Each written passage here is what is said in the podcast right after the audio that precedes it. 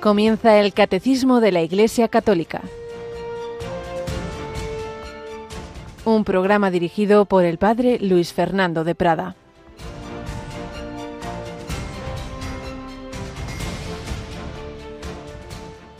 Señor, también los perritos debajo de la mesa comen las migajas que tiran los niños. Jesús le contestó, anda, vete, que por eso que has dicho, el demonio ha salido de tu hija. Alabado sean Jesús, María y José, muy buenos días en este jueves 8 de febrero de 2024. Seguimos a Jesús en su vida pública de la mano del Evangelio de San Marcos en, en la lectura continua de la Santa Misa cuando no es una fiesta especial y hoy pues se nos habla de cuando fue a la región de Tiro, en una zona pagana, pero había una mujer pagana, fenicia, que había oído hablar de Jesús y tenía una fe profunda en él. Y tenía una hija endemoniada. Entonces le pide, ten compasión de mí, pero realmente era, ten compasión de mi hija. Y aquí que vemos la oración de intercesión, cuando hacemos nuestras las intenciones de los otros, interceder y pedirnos simplemente es que yo digo esto o lo otro, sino que lo llevo en el corazón que me duele, le dolía, como no, su hija endemoniada y, y lo pide a Jesús como, como algo, pues para ella, es para las dos, la hija que quede liberada, la madre que pueda ver a su hija que está ya bien. Y el Señor le da largas, y aquí puede parecer casi como que, que hombre, que, que la humilla, que, que parece como que la compara con los perros. El Señor muchas veces mm, parece que no nos escucha. Ay, llevo años pidiendo esto, lo otro. En realidad lo que quiere el Señor es que crezca nuestro deseo, nuestra humildad, que es la verdad, y nuestra, nuestra fe en que Él es capaz, y que perseveremos, perseveremos, y esta mujer persevera detrás de Jesús con fe, y va, digamos, preparando su corazón para recibir ese regalo que al final se le da. Por eso que has dicho, el demonio ha salido de tu hija. No, no exijamos, no vayamos con eh, chantajes al Señor, eh, me enfado con Dios porque no me concede esto, lo otro. Sé humilde, Dios sabe más. Pide y déjalo en sus manos, en su corazón, en su corazón. Lo dejamos cada día, le ponemos el día, se lo hemos ofrecido esta mañana, le pedimos, lo acabamos de pedir en laudes también, pero no pensemos solo en nosotros. Oración de intercesión por todos los demás. Pues esto es lo que hacemos y aquí tenemos a Marta que con su pobre eh, garganta un poco atascada ha rezado laudes devotamente. ¿Qué tal, Marta? Buenos días. Muy buenos días, Padre. Pues con mucho gusto rezamos para poner este día en manos del Señor, como usted ha dicho, y ofrecérselo todo. Claro que sí. Bueno, fíjate que seguimos este, esta especie de telenovela de la vida del padre de, las, de las monjas de Teresa de, de Lisieux y sus hermanas, ¿verdad? Y vamos hoy a, a ver, pues ya cuando entra en la enfermedad humillante, humillante porque le va a afectar a la cabeza, cuánto nos duele cuando pasa esto en nuestros queridos familiares. Bueno, pues también eso está en los planes del Señor con confianza. Y precisamente estamos haciendo la novena, una invocación, una advocación de la Virgen muy relacionada con los enfermos, ¿verdad? Efectivamente, estamos haciendo la novena a Nuestra Señora de Lourdes, que tanto, bueno, allí tantos enfermos van a, lavarse en ese agua, en esa agua que, que, sale de ese manantial, allí en esa gruta. Así que sí, sí, se lo ponemos todos, a todos los enfermos en, en sus manos. Y recordemos que lo contamos en este programa, que también ahí fue la, la madre de Santa Teresita con dos de sus hijas, cuando tenía aquel cáncer, la familia creía que se iba a curar. No fue así, no fue así. Bien, pues en los planes de Dios estaba no que se curara el cuerpo, pero sí que fuera una gran santa, canonizada con su marido hace unos años. ¿Veis?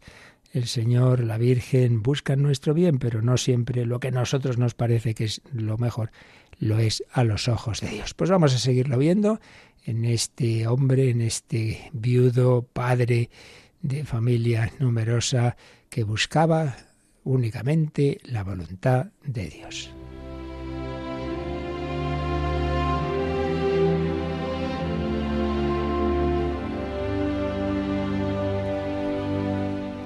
Historia de una familia, una escuela de santidad, la santidad a la que todos estamos llamados en todos los estados de vida, estos esposos en su vocación seglar, esas hijas en su vocación religiosa.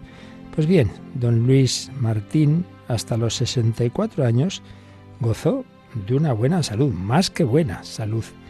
Pero ya el 1 de mayo de 1887 tuvo, diría, digamos, una congestión cerebral, eh, una arteriosclerosis que perturbaba la irrigación sanguínea del cerebro. Sabemos que estas cosas pueden tener más o menos efectos. Era el inicio de una larga enfermedad que iba a tener distintas etapas. De hecho, tras ese día, pues parece que se recuperó.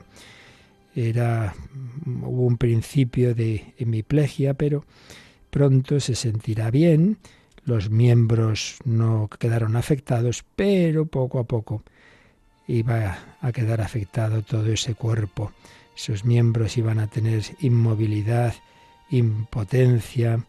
Al principio las facultades intelectuales quedaron intactas, pero iba a ir sufriendo una paulatina paralización de ellas al extenderse el mal por todo el cerebro. Tras ese primer ataque hubo calma, porque de hecho fue después de ello la peregrinación a Roma de la que ya hemos hablado. Pero en junio de 1888, de repente el mal se declaró ya de una manera más fuerte. Y es que el señor Martín venía de lo que ayer contábamos, de esa experiencia con el Señor, de una consolación fuerte, se sintió lleno de alegría, de felicidad, de la presencia de Dios y le parecía que no, que no podía ser eso de, estar tan bien, de, de, eh, de ir al cielo así, con, con, tantos regalos y se ofreció al Señor a cargar un poco con su cruz. Pues sí, el Señor, que en efecto sabe más que nosotros y sabe que aunque nos duela la, la falta de salud del cuerpo, eso, pues bien llevado, puede contribuir a la santidad del alma. Y así se lo concedió, se ofreció a la cruz y la cruz llegó. Pues sí, tan es así que empieza ya la cabeza a fallar, que tiene momentos de amnesia, pero sobre todo hay un momento en que hay, diríamos, prácticamente unos días de, locura con ideas obsesionantes hasta el punto de que huye de su casa 23 de junio de 1888, cuatro días sin dar una señal de su paradero. Podemos imaginar la preocupación tan grande de sus hijas, las, las dos con las que vivía y las tres que estaban en el Carmelo, informadas de ello. Pero fijaos qué detalle también. En el Carmelo de Lisieux había una santa carmelita mayor, la madre genoveva de Santa Teresa, que tenía pues de vez en cuando comunicaciones del Señor. Y entonces le dijo a las hermanas, a Teresa y a sus dos hermanas, que había recibido una palabra tranquilizadora del Señor, que, que, que no se preocuparan por su padre, y en efecto, fue decir eso, e inmediatamente, al día siguiente, el señor Martín mandó un, un, un telegrama que permitió localizar al enfermo. Y bueno, pues se lo llevaron a casa y, y la cosa parece que, iba, iba a calmarse, pero era ya el inicio de distintos ataques de parálisis, trastorno en las facultades mentales. El señor Martín se echaba las manos a la cabeza como que se la quería cubrir con un velo. Y aquí podemos ver, si os acordáis, uno de los detalles que aquella visión profética que tuvo Teresita de pequeña de ver esa imagen de ese hombre mayor de espaldas con una cabeza cubierta con un velo y se dio cuenta que era una profecía de, su padre. Luego iba entendiendo Teresita. Qué cosa hay, como el Señor sabe todo, ve todo y alterna pues esos momentos de, de cruz con esas luces que nos dicen, calma, que todo está en mis manos, que esto ya estaba anunciado, no os preocupéis. A veces el señor Martín se da cuenta, se da cuenta de que está perdiendo la cabeza y puede decir solo la muerte tiene para mí atractivos invencibles. Pues él ya tenía ese deseo de estar con, con, el Señor, pero también añadía, todo sea mayor gloria de Dios. Y le dice a, sus, a sus religiosas, a sus hijas y a las demás monjas, no temáis por mí, porque soy amigo de nuestro buen Dios. Qué bonita expresión. En Francia se usa mucho esto de el buen Dios, nuestro buen Dios. No tengáis miedo por mí, porque soy amigo de nuestro buen Dios.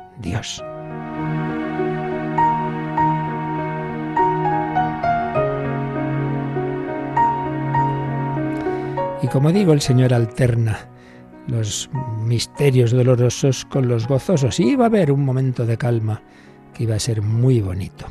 Al señor Martín evidentemente le alegraba ver a sus hijas religiosas y también a las otras, claro, que le cuidaban.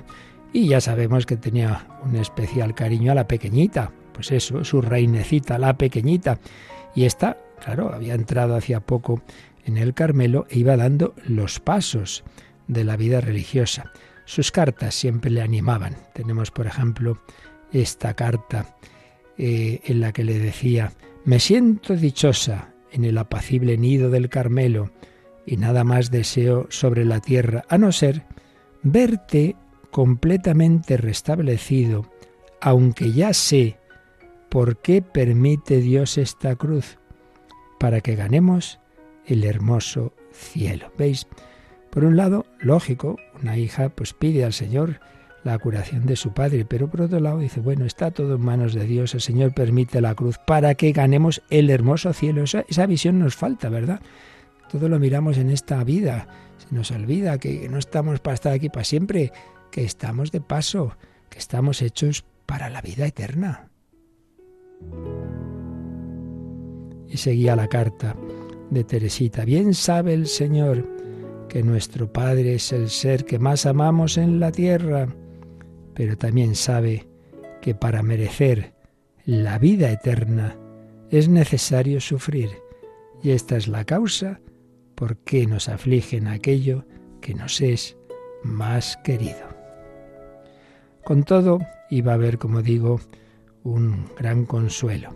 El 10 de enero de 1889 llegaba el primer paso de, ingreso en la vida religiosa, vamos, después de haber entrado, quiero decir, de ir avanzando, que es la toma de hábito. 10 de enero, en invierno. Pues hubo una mejora providencial en la salud del padre que le permitió asistir a la ceremonia. De hecho, va a ser un día luminoso, sin sombras. Fue una maravilla lo que se vivió. Además era una ceremonia entonces distinta hoy a la de hoy día, más entonces tenía más detalles bonitos. Resulta que el postulante, en traje de novia, salía de la clausura, entraba en la capilla del brazo de su padre, seguido de sus, seguida de sus parientes de dos en dos, como en los desfiles nupciales, y asistían a la misa. Ahí desde fuera, todavía la postulante, que había salido del convento para volver a entrar después, la misa, vísperas, sermón, eh, luego un cortejo para ir a la sacristía. La prometida de Cristo daba el último abrazo a su familia, recibía la bendición del sacerdote celebrante y franqueaba ya para siempre la puerta interior del monasterio, dando su mano a la priora y precedida de todas las religiosas con velas encendidas. Era conducida al coro de la comunidad, donde tenían lugar los ritos propios ya de la vestición. Menuda ceremonia, ¿eh? Pues bien, el señor Martín la pudo presenciar conscientemente, en plena posesión de sus facultades, con entusiasmo santo. Fue una alegría muy grande. Además asistió personalmente el excelentísimo señor obispo de Valle, Monseñor Hugonín, que tanto había tenido en facilitar la entrada de Teresita a la edad en que ella quería. Y no olvidemos lo que nos cuenta Teresita de que lo que le pidió, le pidió un capricho Teresa a, Jesús ese día. Y es que, aunque era enero, pero no hacía especial frío, ni mucho menos, pues Teresita le pidió a Jesús que le quería que hubiera nieve. Pues toma, cayó la nieve justo ahí, en el patio del convento. Es que el Señor tiene esas cosas, que nos regala las cruces y nos regala los caramelos. Y dice así, acabada la ceremonia, entró su ilustrísima, el obispo, y me colmó de bondad paternal. Rodeada de los sacerdotes, me recordó la visita que yo le había hecho en Valle, mi viaje a Roma, sin olvidar el moño de mi peinado. Cuando ya quería parecer como que era mayor, se hizo un peinado así con un moño alto. Y estrechándome la cabeza entre sus manos, me estuvo acariciando largo rato. Entonces el Señor me hizo presentir con inefable delicadeza la dulzura que muy pronto me prodigaría ante la asamblea de los santos, dulzura que vino a ser como un anticipo de la bienaventuranza celestial. Fue un día muy bonito, su padre, el obispo, tan cariñoso con ella, el señor Martín luego pues estuvo con su hija en el locutorio, la contempló ensimismado con ese hábito de carmelita. Tenía el alma inundada de felicidad Aquel, dice Teresa, escribe Teresa, fue un día triunfal, la última de las fiestas de mi padre en este mundo, pero fue como un domingo de ramos. Sí, porque la gloria de ese día, como aconteció a Jesús, fue seguida de una dolorosa pasión. Y así como los dolores de Jesús traspasaron hasta lo más profundo el corazón de su madre, de la Virgen María, del mismo modo los nuestros, los dolores, las humillaciones de aquel a quien nosotras idolatrábamos sobre todas las cosas de la tierra. Fue un día de mucha alegría, preludio de la entrada ya en la etapa final y dolorosa de este hombre que se había ofrecido al Señor a seguir a Cristo con la cruz. Pero el Señor antes le quiso dar ese regalo de disfrutar ese día la toma de hábito de su hija más pequeña. El camino del Señor, misterios dolorosos y gozosos que si los vivimos iluminados por la fe de los numerosos, nos llevará a disfrutar un día con los santos, con la Virgen, de los misterios gloriosos. Y así se lo pedimos al Señor hoy con confianza.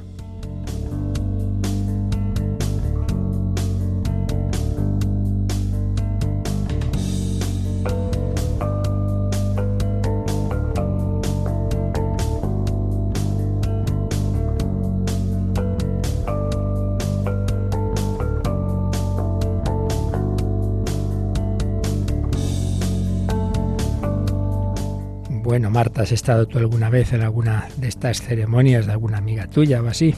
Eh, pues sí, estuve en una ceremonia de una entrada en las Clarisas en Soria y la verdad que fue muy, muy emocionante. Sí, son, son ceremonias muy, muy impresionantes. Y bueno, pues ya vemos cómo la vivió este santo patriarca de esta familia y recibiendo esa gracia y esa fuerza para lo que luego tendría que sufrir que ya seguiremos viendo. Bueno, pues él recibía esa gracia de Dios, como todo fiel cristiano, ante todo por los sacramentos. Y estamos con ese sacramento de la confesión, pero estamos en unos apartados que nos van enmarcando el sacramento de la penitencia en un tema de fondo que va más allá del sacramento, que es la, la importancia de la conversión. Jesús nos llama a la conversión, convertíos y creed la buena noticia. La llamada a la conversión, la llamada a la penitencia. Y estábamos en concreto en el apartado titulado La conversión de los bautizados, porque después de recordarnos el 1427, que Jesús llama a todos, así lo hizo en su vida pública y luego a través de la Iglesia, a la conversión. La primera conversión es creer en Cristo, renunciar al pecado y bautizarse, pero después de, creer en Él y de estar bautizados, seguimos llamados a la conversión. Porque, vale, es una conversión inicial, pero quedan muchas cosas en nuestra vida que no son plenamente de Cristo.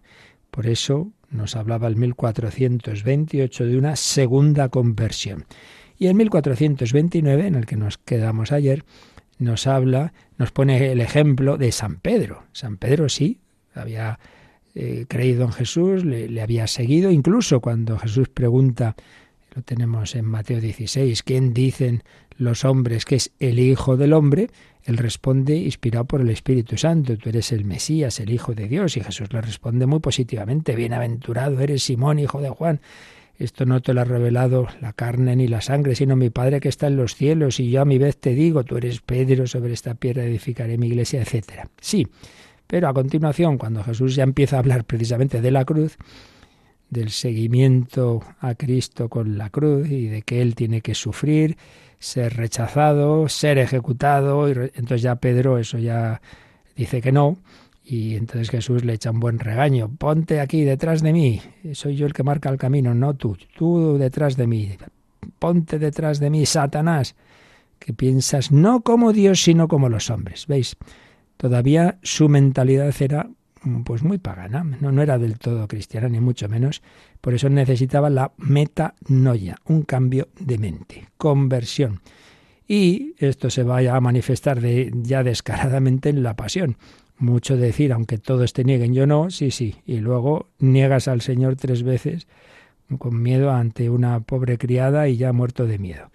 Y entonces nos dice, bueno, vamos a releer lo que nos decía que este número que ayer ya veíamos, pero vamos a comentarlo un poquito más. 1429. De ello da testimonio la conversión de San Pedro tras la triple negación de su maestro. La mirada de infinita misericordia de Jesús provoca las lágrimas del arrepentimiento, y tras la resurrección del Señor, la triple afirmación de su amor hacia Él. La segunda conversión tiene también una dimensión comunitaria. Esto aparece en la llamada del Señor a toda la Iglesia. Arrepiéntete. Y añade una cita de San Ambrosio. San Ambrosio dice acerca de las dos conversiones que en la Iglesia existen el agua y las lágrimas, el agua del bautismo y las lágrimas de la penitencia. Así pues, en este contexto de este apartado que se titula La conversión de los bautizados, se nos indica esto, que no basta un primer sí al Señor, que luego toda la vida podemos eh, dar media vueltecita y es como uno que va por el camino, sí, sí, voy por el camino, pero te paras un poquito, te distraes, te sales eh, o incluso te das la vuelta. Entonces, la conversión es una, actitud que debemos mantener siempre. Y nos pone ese ejemplo de San Pedro. Sí, sí, dijo, dijo, que sí, sí, dejó todo, dejó sus redes, dejó su familia y se fue con Jesús, pero su mentalidad todavía no estaba plenamente transformada y de hecho, en cuanto llegaron las, tribulaciones de la pasión, pues negó al Señor. ¿Y qué respuesta tuvo el Señor? Pues nos ha dicho eh, este número una frase preciosa, la mirada de infinita misericordia de Jesús. Cuando nos cuenta San Lucas que en uno de los pasos de, de una estancia a otra, cuando estaba siendo juzgado por Anás y Caifás, Jesús miró a Pedro y Pedro se acordó de lo que le había dicho el Señor antes de que me niegues tres veces cantar al gallo y se echó a llorar la mirada de infinita misericordia. Lucas 22, 61. Pero también nos añade que así como hubo esas tres negaciones, Jesús dio a Pedro esa oportunidad de decir tres veces, Señor, te amo, sí, tú sabes que te quiero. Y eso pues lo tenemos en el Evangelio de San Juan, Juan 21. Tras la resurrección del Señor, Pedro pudo hacer esa triple afirmación de su amor hacia el Señor. Así pues, por un lado, dimensión personal, queridos oyentes, que nadie diga, uy, yo ya llevo años en la iglesia, yo voy a misa, yo cumplo, uy, uy, uy, uy, uy. Pues eso se pensaba San Pedro también, que esto ya estaba hecho, y, nada de nada. Y el rey David, pues también se pensaba, bueno, yo soy elegido del Señor y Señor, sí, sí, pues se metió en el peligro cuando empezó a curiosear, cuando vio a aquella mujer muy bella, que la traigan, que la traigan, y ya sabemos cómo acabó la historia. No podemos fiarnos de nosotros mismos en este sentido de autosuficiencia. Siempre hay que pedir, Señor, dame tu gracia, dame hoy, hoy, el pan de cada día, no me dejes hoy caer en la tentación, y si caigo, perdona nuestras ofensas. Pero luego nos dice el, el 1429 que la conversión, la segunda conversión, también tiene una dimensión comunitaria, no solo personal, que aquí el catecismo nos la ejemplifica en San Pedro, sino comunitaria, que es decir, también las comunidades y la Iglesia como tal, pues está llamada a la conversión, la conversión permanente. Y esto lo vemos muy especialmente, aquí lo cita el catecismo, en los capítulos 2 y 3 del Apocalipsis. el Señor va haciendo como un repasito a través del vidente San, San Juan, sin duda, el propio evangelista, va mandando mensajes a siete comunidades eclesiales, las siete, siete iglesias de, de aquella época, de ese finales del siglo I, y, más o menos el esquema siempre es el mismo. El Señor empieza diciendo cosas positivas, mira, haces esto, lo otro, tal, estupendamente. Segundo, pero, y ahí viene ya aquello que no está del todo bien, que hay que mejorar. Y tercero, arrepiéntete, dando una oportunidad. O sea, no, no es un decir esto lo haces mal y te quedas hundido en la miseria, ¿no? Esto muchas veces nos pasa a nosotros que cuando reprendemos a alguien parece que, ah, que me quede yo a gusto y le dejamos al otro un... No, eso no, eso no es la corrección fraterna. La corrección fraterna tiene que ser movida por el amor y siempre dando la esperanza de que, bueno, has caído en esto, pero tranquilo, que todo tiene solución. El Señor es así, el Señor nunca nos regaña para hundirnos y cuando es duro, muchas veces lo vemos en el Evangelio, palabras fuertes, pero siempre es para eso, porque mucho más cómodo es, bueno, que haga este lo que le dé la gana, yo no le digo nada, no hombre, no, hay que ayudar al otro, pero hay que ayudarle con amor y con cariño. Entonces es muy bonito, yo os lo aconsejo, que os leáis esos y meditéis en la oración esos capítulos preciosos del Apocalipsis, el 2 y el 3. Por ejemplo, aquí el Catecismo cita algunos versículos. Vamos a ver en el Apocalipsis 2, cuando se dirige a la comunidad eclesial, a la iglesia de Éfeso. Y mirad, como, empieza, como os digo, en positivo. Conozco tus obras, tu fatiga, tu perseverancia, que no puedes soportar a los malvados, que has puesto a prueba a los que se llaman apóstoles, pero no lo son, y has descubierto que son mentirosos. Tienes perseverancia, has sufrido por mi nombre, no has desfallecido. Veis, empieza diciendo cosas positivas. Esto es muy importante. Suele decir, y creo que está muy bien dicho, cuando una persona en el ámbito religioso, una comunidad religiosa, pero vale, por ejemplo, para un trabajo, para, para una empresa, para una obra apostólica, por supuesto.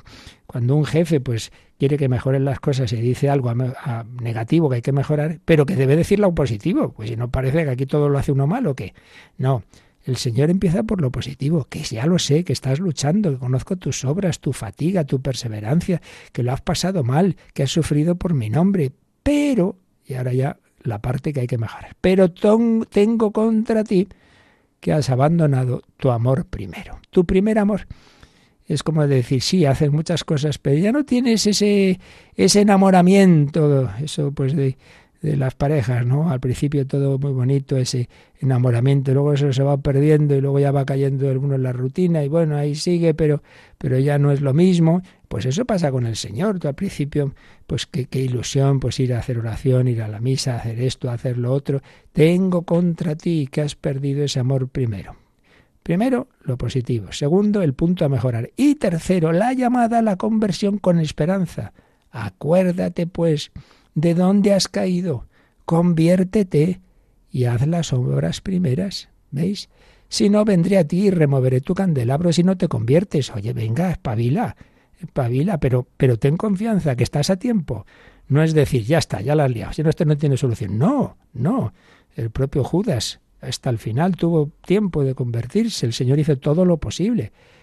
Pero rechazó esa llamada a la conversión. El Señor siempre nos lo permite pues leerlo, ¿no? Esa llamada a la iglesia de Éfeso, pero así más o menos en todas esas comunidades, a Esmirna, pues también, conviértete, pues, conviértete, conviértete. Señor nos permite de nuevo volver al camino, dar la espalda a los ídolos que nos han despistado, que nos han hipnotizado, que han hecho que dejara yo de amar al Señor, conviértete. Y luego esa cita de San, San Ambrosio, dice pues que en efecto en la iglesia hay dos conversiones, porque existen el agua y las lágrimas. ¿Qué quería decir con esto? El agua, para la primera conversión, uno pues se convierte a Cristo. San Ambrosio bautizó a San Agustín, precisamente. Pues el agua, el agua del bautismo. Pero hay otra agua. ¿Cuál? Las lágrimas de la penitencia.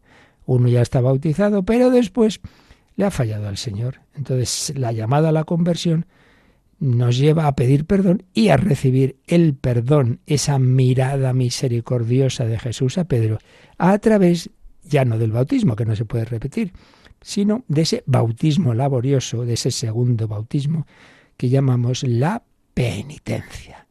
Pues vamos a quedarnos un momentito dejándonos mirar por Jesús. Nosotros, como Pedro y más que Pedro, le hemos negado muchas veces y quizá nos ha entrado la duda ahí ya después de esto, ya, ya el Señor no me va a querer igual, no me va a mirar igual. No es verdad.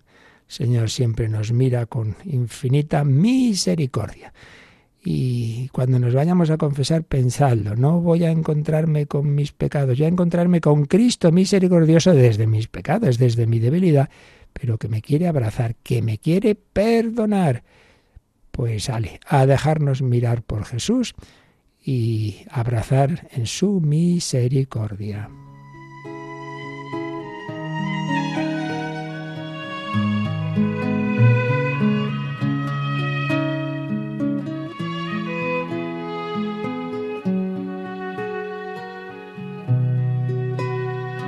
Nadie me ha mirado así.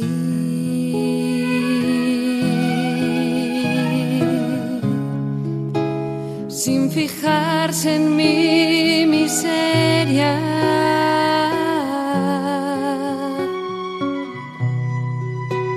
Nadie me ha mirado así.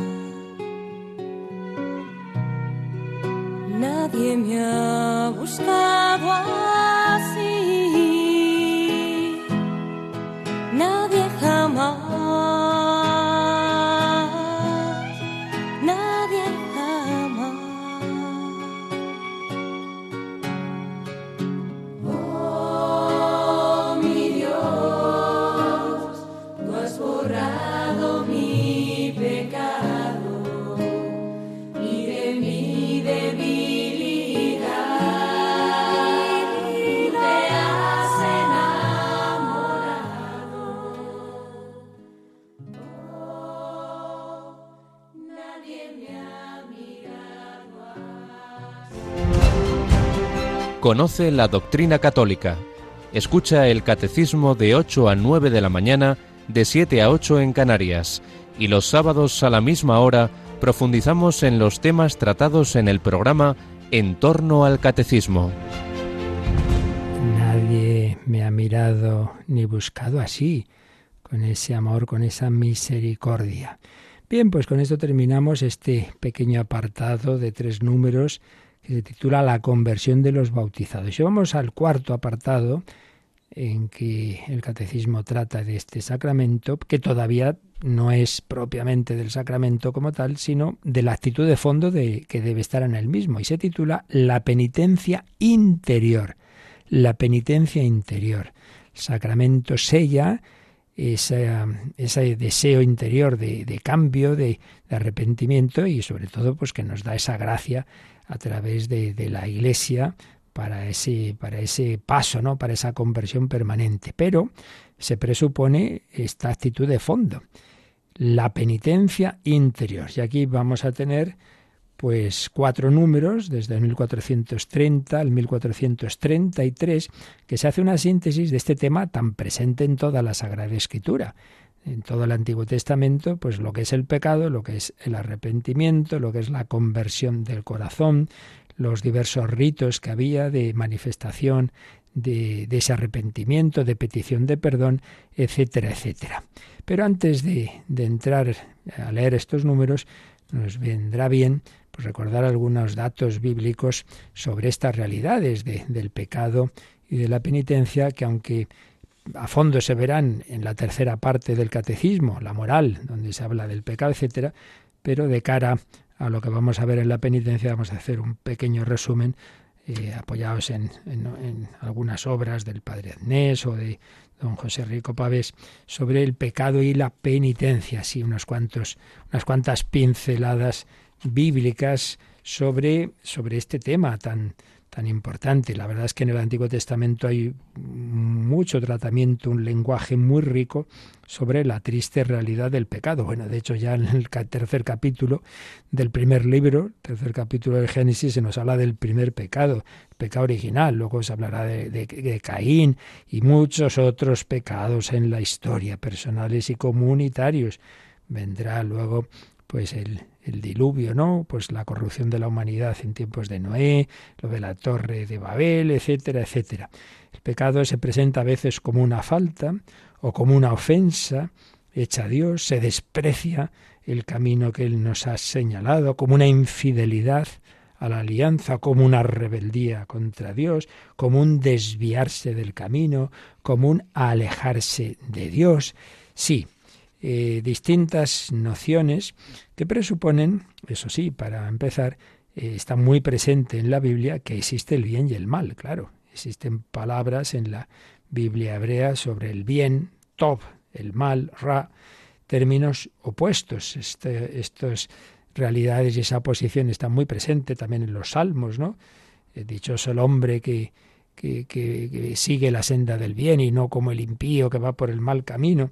Escoger el bien es en realidad buscar a Dios, dice el profeta Amós, unirse a Él y al mismo tiempo encontrar la luz, la vida, la felicidad. Y en cambio, escoger el mal es rechazar a Dios, rechazar a Dios. Se nos dice hacer el mal a los ojos de Yahvé. Es una expresión que aparece mucho en la Biblia. Hacer lo que es malo a sus ojos. Unas 50 veces aparece esta expresión. Hay muchos términos, muchos para expresar lo que nosotros llamamos el pecado. Es un vocabulario rico, porque es verdad, es una realidad pues con, con muchos, muchos matices. Eh, por ejemplo, el verbo ata significa fallar el blanco. Fijaos, ¿no? Uno estamos llamados a un objetivo, pues he fallado el blanco, ¿no? no el objetivo de mi vida pues no lo cumplo si, si voy por el camino del pecado, al revés, al revés. El pecado, pues, como una falta, pero no como una mera falta administrativa, he aparcado en mal sitio y me ponen una multa, no, como una ofensa a Dios, como una ofensa a Dios, es no fiarme de Dios, es erigirme contra Dios, es la soberbia, es la autosuficiencia, es el hijo que, que, que mata disgustos a su padre, que, le es, que es infiel, es un individuo rebelde contra su soberano. Otra expresión, desviación, apartarse del camino recto, un despiste en relación con el camino que Dios nos ha prescrito. y el estado interior de culpabilidad y de aversión que resulta de ello. El hombre está mal, está inquieto, eso aparece mucho en la Biblia. El desorden, la iniquidad le ha dejado mal. Son palabras muy frecuentes, todas estas, fácilmente intercambiables.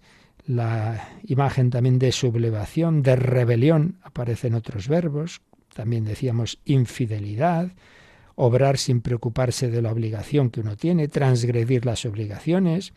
Pero hay palabras que sugieren mejor que las anteriores, que aquí no se trata simplemente, ya digo, de, de un acto de desobediencia a la autoridad, no, sino de ruptura, o por lo menos daño a las relaciones interpersonales entre Dios y el hombre. Esto es muy importante, es abandonar, abandonar al padre, abandonar al esposo, serle infiel, es un adulterio, es un adulterio. Y claro, uno se separa de Dios, pues lo abandona y luego encima piensa, no, no, es Dios me ha abandonado, hombre, Dios te ha abandonado porque tú lo has abandonado, porque no va a obligarte a estar en relación con Él si tú no quieres. Y obviamente aparece en, la, en, el Antiguo Testamento que el pecado le ofende a Dios, le irrita, provoca su cólera. Claro, hay que tener cuidado. Las palabras dichas del hombre eh, limitado y pecador y dichas de Dios tienen un sentido distinto, pero hay una analogía. Y se nos quiere decir que evidentemente al Señor eso no le gusta nada, porque precisamente porque nos quiere, porque nos quiere, pues rechaza que, que, vivamos en de esa manera tan mala. Dios es el único que da la vida. La cólera equivale a una sentencia de destrucción. La irritación suscitada por el mal despierta la idea de que hay una ofensa personal. Es verdad que es a, uno mismo a quien el hombre se hace daño cuando peca, es verdad, pero también es verdad que es una ofensa a Dios, esto lo hemos explicado muchas veces. Si un hijo se droga, evidentemente a quien le hace daño la droga es a él, pero también es verdad que dado que, que, los padres le quieren, pues les duele a los padres, claro, ¿cómo no va a dolerles? ese daño que se hace el hijo. Y si encima lo hace como diciendo, no, es que yo no soy feliz en casa, entonces tengo que buscarme la felicidad por ahí, pues claro, es una puñalada al corazón. Pues eso, esa es la ofensa a Dios. No me fío de que haciéndote caso a ti voy a ser feliz, tengo que buscarme otros caminos y, y por eso pues hago esto. Claro, pues qué, qué dolor para tantos padres que, que bien saben lo que es eso, ¿no? Un hijo pues que, que, se está destruyendo y que encima pues rechaza el amor de sus padres. Yo he conocido casos, pero hijo, vuelve, que, que te vamos a ayudar. No, no, no, no, no, no, rechazar ese, ese amor. El Señor mm, en el Antiguo Testamento pues nos manifiesta de, de muchas formas ese amor y ese amor que, que, que le duele, que le duele nuestro rechazo a todas esas invitaciones a la conversión. Pero están, están ahí presentes. Vuelve, vuelve, vuelve, rebelde. Qué bonito, por ejemplo, el profeta Oseas. Es impresionante, impresionante el cariño con el que el Señor llama una y otra vez a Israel. Y lo que ahí se dice de Israel, pues vale para cada uno de nosotros a nivel ya más personal.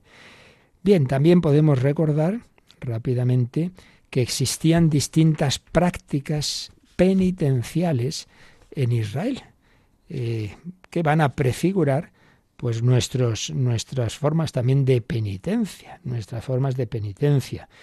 Eh, ¿Qué formas internas y ritos penitenciales había? En primer lugar, pensemos, bueno, pues en confesar los pecados. Hay distintas oraciones. Señor, reconocemos que hemos hecho esto, lo otro, hemos pecado. El ayuno, el vestido penitencial, vestirse de saco y ceniza, rasgarse las vestiduras, cubrirse la cabeza de ceniza, la oración postrándose en tierra, el llorar delante del Señor con gemidos y lamentaciones.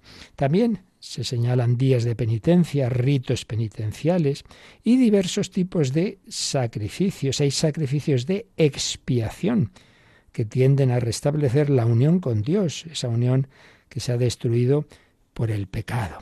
Hay, según la legislación levítica, dos tipos de sacrificios de este tipo, el sacrificio de reparación y el sacrificio por el pecado. Este tipo de sacrificios perdonan, es curioso, los pecados cometidos por inadvertencia. Bueno, y es que aquí había, todo esto fue evolucionando, claro, pues como una idea de faltas rituales que aunque uno no se haya dado cuenta, sí, pero esto se, ha hecho mal. Este, pues hay que, hay que reparar lo que se ha hecho mal, aunque tú no lo hicieras aposta. Para ese tipo de, de pecados o de faltas por de inadvertencia valen esos sacrificios, pero no valen, no valen para los pecados que se han hecho aposta, a ciencia y conciencia. En cambio, ahí tenemos la fiesta de la expiación, la famosa fiesta del Yom Kippur, del Yom Kippur. El padre eh, Francesco Voltaggio nos explicó con tanta sabiduría y detalle en su, en su programa de a las fuentes de la fe, que sabe de esto infinitamente más de un servidor, súper experto en, en todo ese mundo bíblico. La fiesta de la expiación es una fiesta importantísima y es la única fiesta en la que el sumo sacerdote realiza esa, esa misión, entrar en el Santa Santorum, es un día de ayuno para los judíos, se hace, hace un primer sacrificio por el propio sumo sacerdote y la casta sacerdotal y luego por todo el pueblo. La carne de las víctimas se quema fuera del, campamento, se toma un macho cabrío sobre el que se imponen las manos, como dejando, mira, los pecados que, hemos hecho, en, que ha hecho el pueblo este año, ahí, ahí van sobre ti.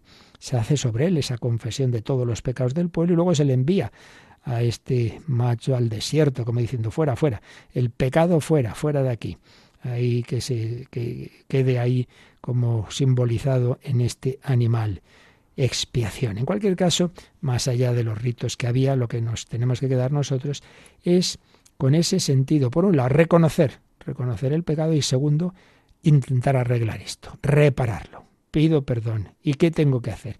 Bueno, pues voy a ofrecer este sacrificio, este otro. Evidentemente, todo esto, como todo en el Antiguo Testamento, no era sino una prefiguración lejana cada vez más cercana, según se iba acercando el momento, del de la verdadera reparación, la única expiación absolutamente abundante, superabundante, de la que dirá San Pablo, donde abundó el pecado, sobreabundó la gracia.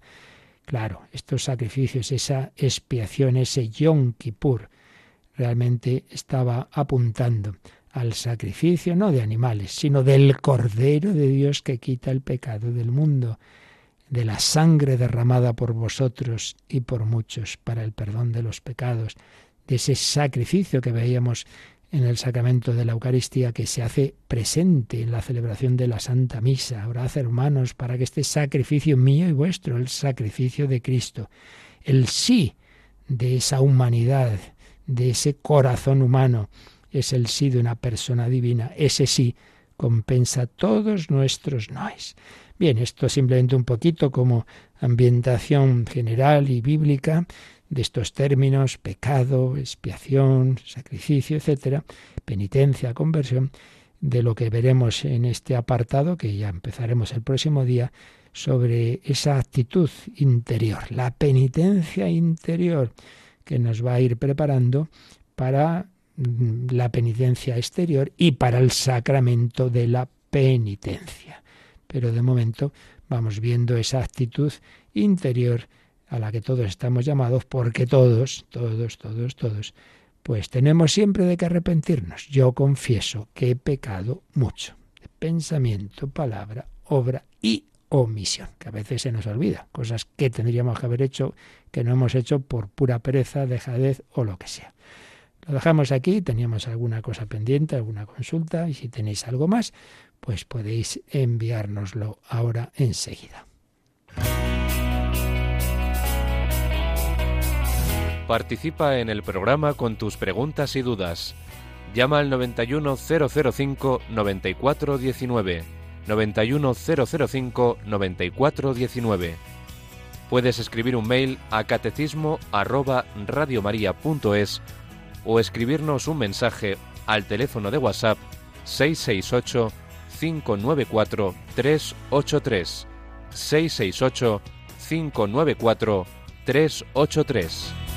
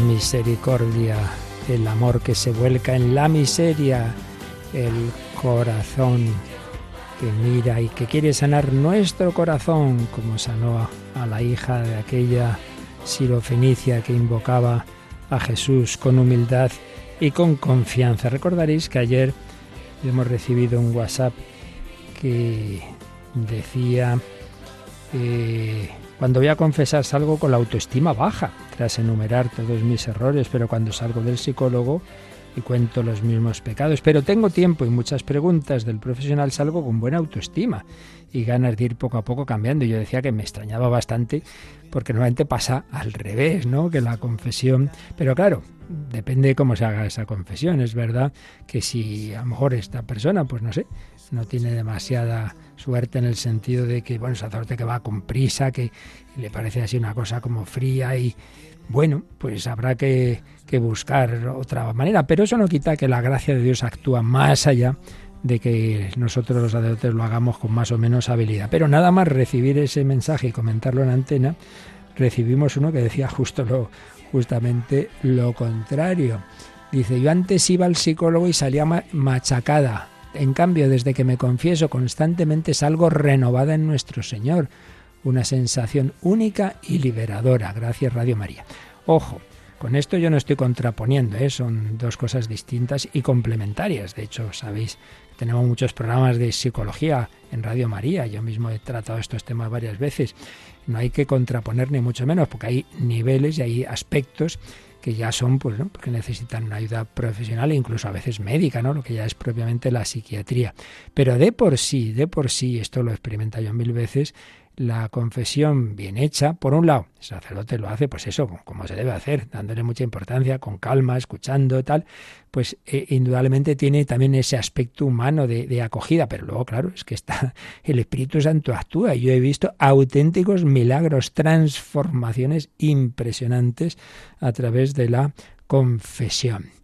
Y también, de hecho, llegó luego este otro mensaje, me parece que no lo leímos, eh, de una persona que dice que lleva años, tres años, oyendo estos programas de Radio María y que escuchando este programa del catecismo me ha acercado asiduamente a la confesión y ahora a la castidad, todo por el amado, y bueno, que, que, que una vez que ha empezado a confesar, ha cambiado, ha cambiado su vida. Luego hay una pregunta muy genérica, dice, ¿qué debemos hacer para lograr una conversión más eficaz y perseverante? Bueno, pues todo, lo poner cada vez más y mejor todos los medios que nos ofrece la Iglesia, ¿no? Por ejemplo, en esto de la confesión, a veces ocurre que uno dice, ay, pues me he confesado y no se nota. Pero vamos a ver, ¿cada cuánto te confiesas? No, cada dos o tres meses. Hombre, tomas una vitamina cada dos o tres meses, no normal es que no se note mucho. Entonces, la confesión frecuente, pues yo creo que al menos cada dos semanas, una cosa así, pues es muy bueno, por lo menos una vez al mes. Empieza el mes, primer viernes de mes, venga, aprovecha. Confiésate, la confesión frecuente bien hecha. La comunión, pues frecuente también. La oración diaria y si quieres ya un medio más fuerte, pues ya unos retiros intensos de fin de semana o cuando hay ocasión en un puente o en verano. Pues unos ejercicios espirituales, uh, esos son un medio súper, súper, eso ya sí que es un chute de, de energía espiritual, una semana de ejercicios, algo así, pues eso es una maravilla, una maravilla. Eh, bueno, aquí nos preguntan dónde podría oír lo que ha comentado el cura que sabe más que yo de estas cosas. En el programa eh, Marta, ¿qué programa tenemos del padre Francesco Voltaggio? Responde aquí a esta Pues tenemos el programa A las Fuentes de la Fe, que se emite los domingos a las 9 de la noche. Quincenalmente se alterna con la voz de los obispos. Y bueno, para escuchar todo esto que ha contado usted, padre, pues nuestros oyentes pueden acudir al podcast y ahí tienen todos los programas que ya hemos emitido. A las Fuentes de la Fe en Tierra Santa. Sí, de hecho, los primeros que están en el podcast, porque los mantenemos todos, los primeros son, fueron, la mayor parte fueron sobre las fiestas judías. Y ahí es donde tenéis lo que acabo de de mencionar del Yom Kippur. Está súper explicado. Es que el padre Voltaggio es una autoridad mundial en estos temas. Y esta misma persona pregunta algo que, claro, eso no, ya no voy a poder explicar en dos minutos, esa expresión de San Pablo, sufrir, eh, suplir lo que falta a la pasión de Cristo. Bueno, lo dejamos para el próximo día, que ya será el miércoles de ceniza, porque el martes un servidor voy a estar en una prenación a Fátima y, y, ya el próximo programa del catecismo será el miércoles de ceniza. A ver si ahí podemos hablar de esta pregunta. Y nada, pues justamente en tiempo especial de conversión, la cuaresma. Yo recuerdo que hemos lanzado esta semana también ese otro recopilatorio de manera sencilla pero profunda unos mensajes, una luz en tu vida, que ahora si nos da tiempo recordamos, no sé si nos dará tiempo, pero bueno, la cuña en que lo lanzábamos. La bendición de Dios Todopoderoso, Padre, Hijo y Espíritu Santo, descienda sobre vosotros. Alabado sea Jesucristo.